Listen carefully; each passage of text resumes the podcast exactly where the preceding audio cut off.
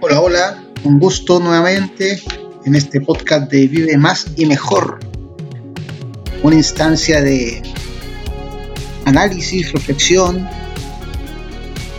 comentarios respecto a la actividad física, al bienestar, a la educación física, a la educación motriz, entre otros temas que vamos a ir analizando, viendo y que genere aprendizaje, genere curiosidad en la población, en personas comunes y corrientes que buscan información relativa al bienestar, a mejorar su calidad de vida, en los aspectos no solamente físicos, sino que también emocionales, cognitivos, sociales, espirituales, ya que sabemos que el bienestar y la calidad de vida no dependen tan solo de un factor.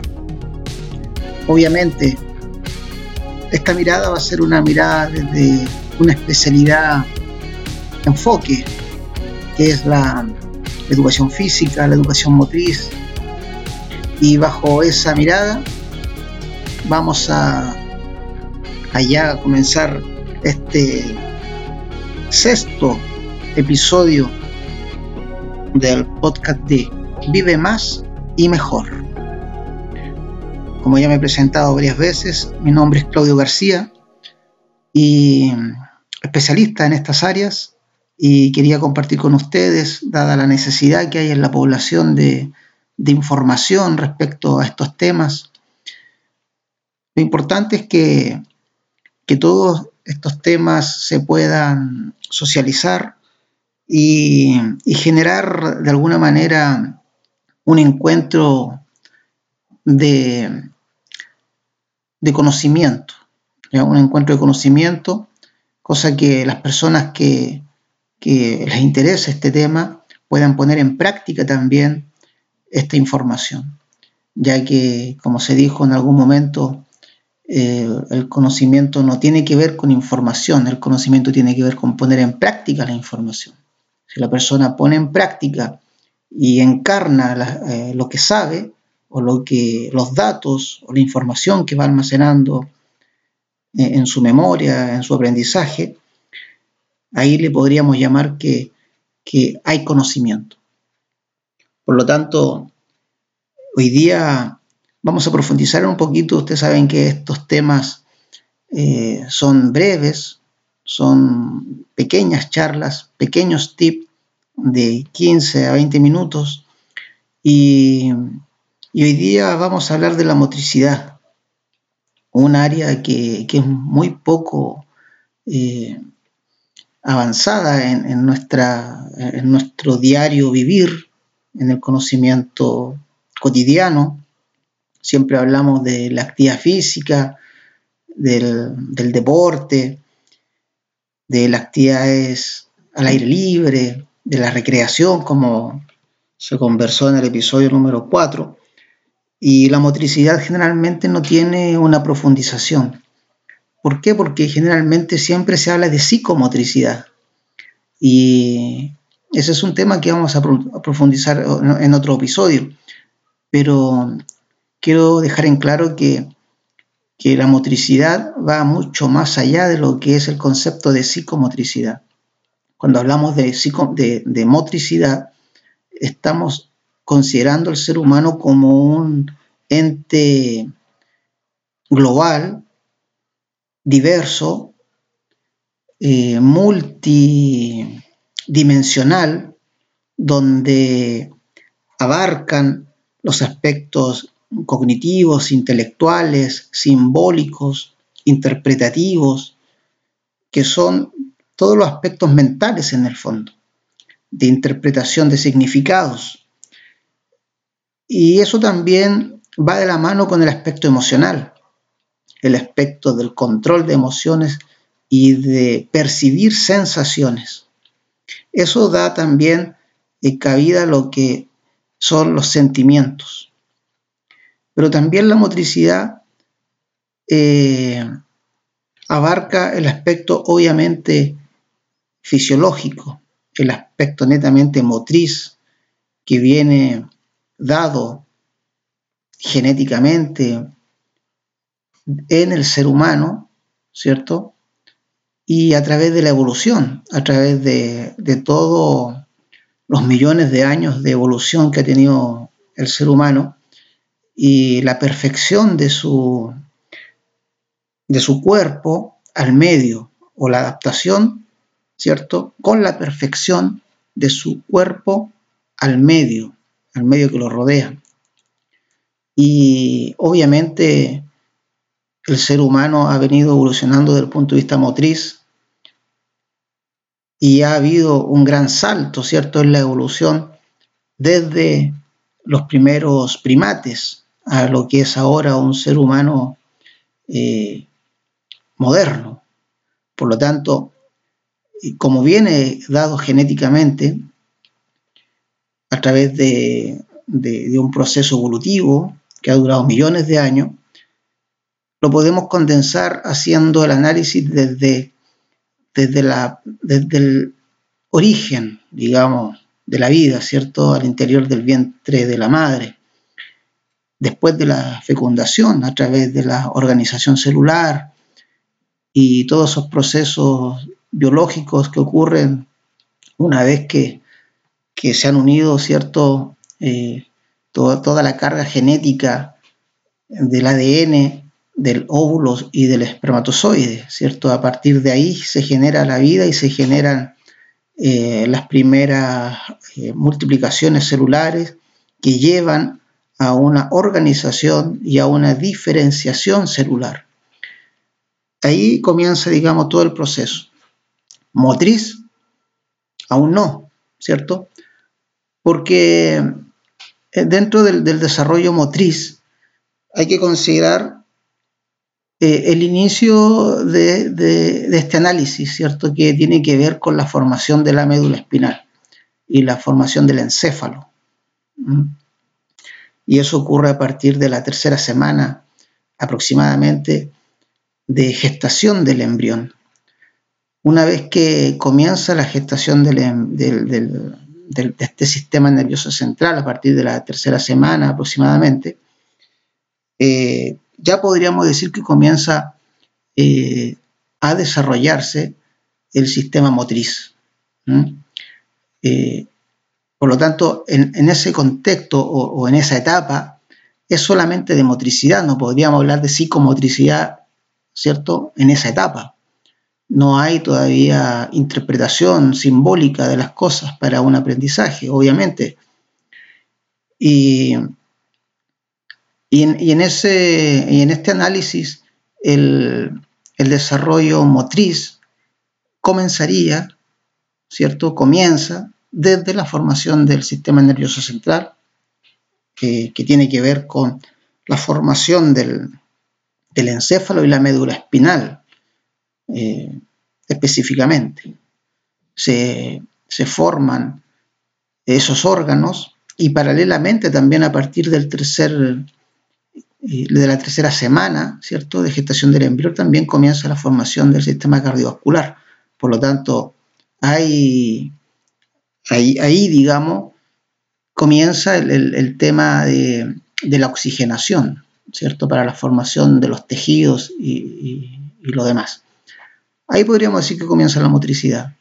Después ya a partir del, primer mes ya cumplido, ¿cierto? Y, en pleno proceso de, formación del sistema nervioso central, la médula espinal, el encéfalo, el cerebro, ¿cierto? Y el cerebelo, eh, ya podríamos decir que, comienza eh, a desarrollarse toda el área motriz.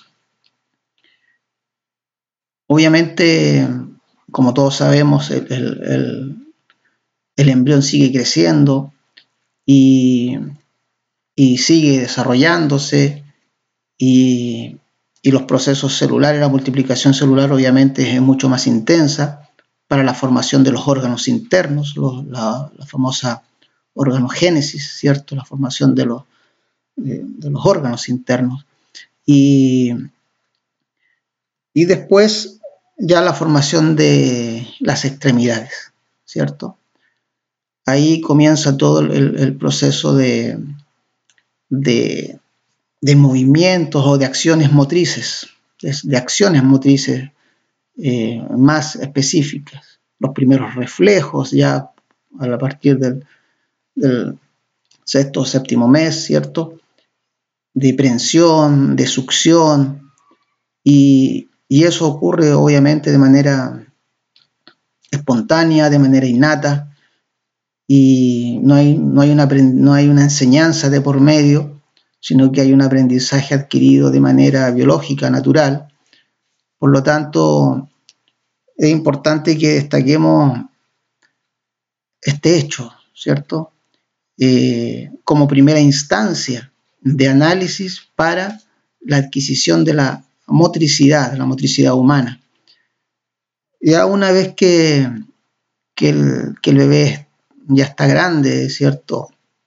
Dentro del vientre de la madre, en los últimos, los últimos meses, ¿cierto? Prácticamente de gestación, ahí ya comienzan a desarrollarse a nivel cerebral otras áreas, producto de la estimulación, producto de la estimulación que está dando la mamá. Y, lo que empieza el bebé a, a, sentir a través de los órganos de los sentidos, ¿cierto? Específicamente eh, el oído. Escucha, ¿cierto?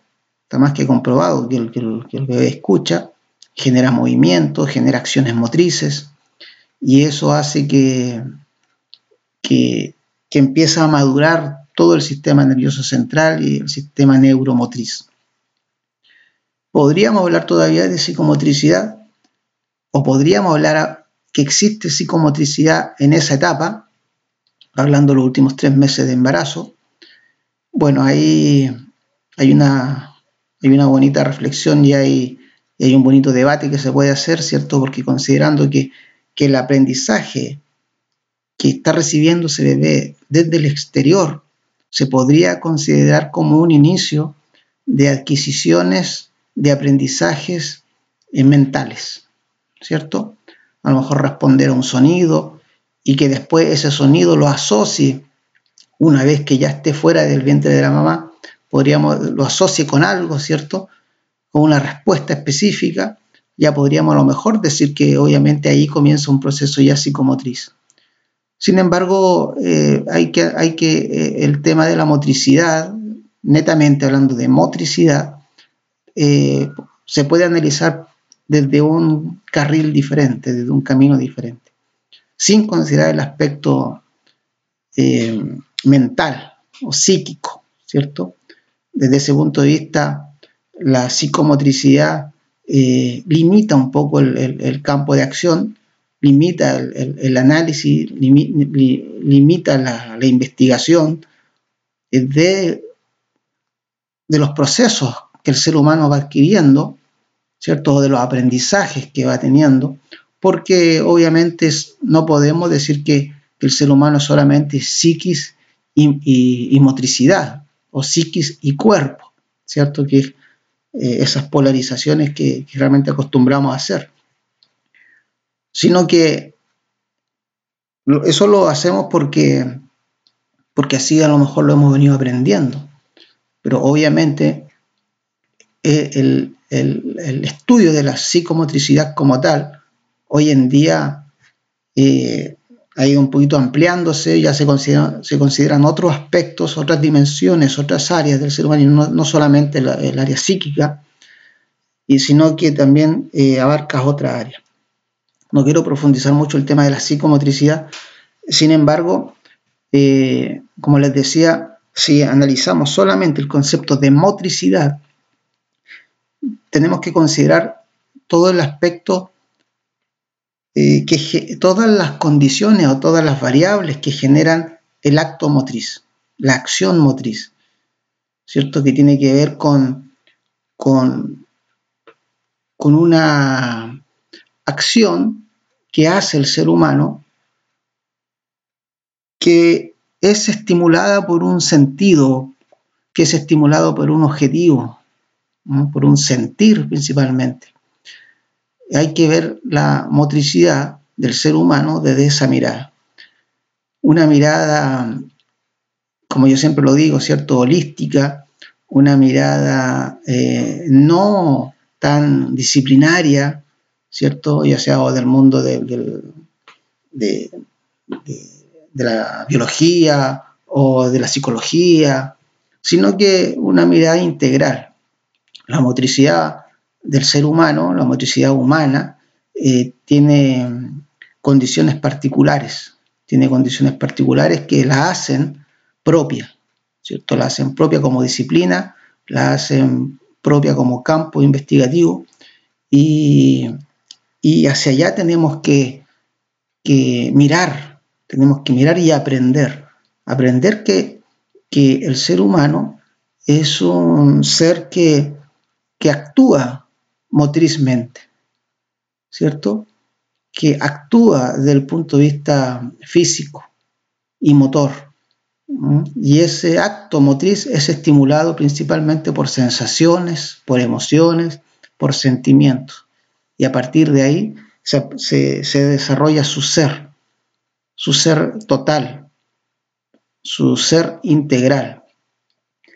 Este tema eh, da para, para, para eh, expandirlo un poquito más, para analizarlo y, obviamente lo vamos a hacer, lo vamos a hacer, ¿ya? El, concepto de, o hablar de la motricidad. Imagínense, este viene a ser como una pequeña introducción, todo lo que podríamos hablar de lo que es el desarrollo motriz de un niño, de una niña, eh, de un adulto, de un trabajador, de una dueña de casa, de, un adulto mayor, ¿cierto? Eh, que obviamente tiene eh, mucha relevancia cuando uno quiere mejorar la, calidad de vida, cuando uno quiere mejorar su bienestar general. Ser conscientes de nuestra motricidad y ser y aprender a cómo mejorarla, obviamente nos va a ayudar a, a mejorar nuestra calidad de vida, ¿cierto? Conociendo nuestra, corporeidad, ¿cierto? Conociendo nuestra forma de actuar motrizmente. Uno puede mejorar, uno puede eh, darse cuenta de lo que está haciendo bien motrizmente, de lo que está haciendo mal motrizmente, y, y ese darse cuenta nos va a llevar a corregir acciones motrices o actos motrices que nos pueden ayudar después en la vejez, ¿cierto? En nuestros últimos 20 años de vida, en nuestros últimos 30 años de vida, dependiendo qué tanto uno se visualice a futuro. Hoy en día la calidad de vida y el, y el conocimiento, ¿cierto? Hablando de conocimiento aplicado, perfectamente nos puede llevar a vivir más de 100 años. Y relativamente bien, lúcido, por lo menos, y motrizmente también. Todo depende de cómo uno enfrente esa realidad. Eso es por hoy. Un gusto. Un abrazo. Claudio García, un servidor. Adiós.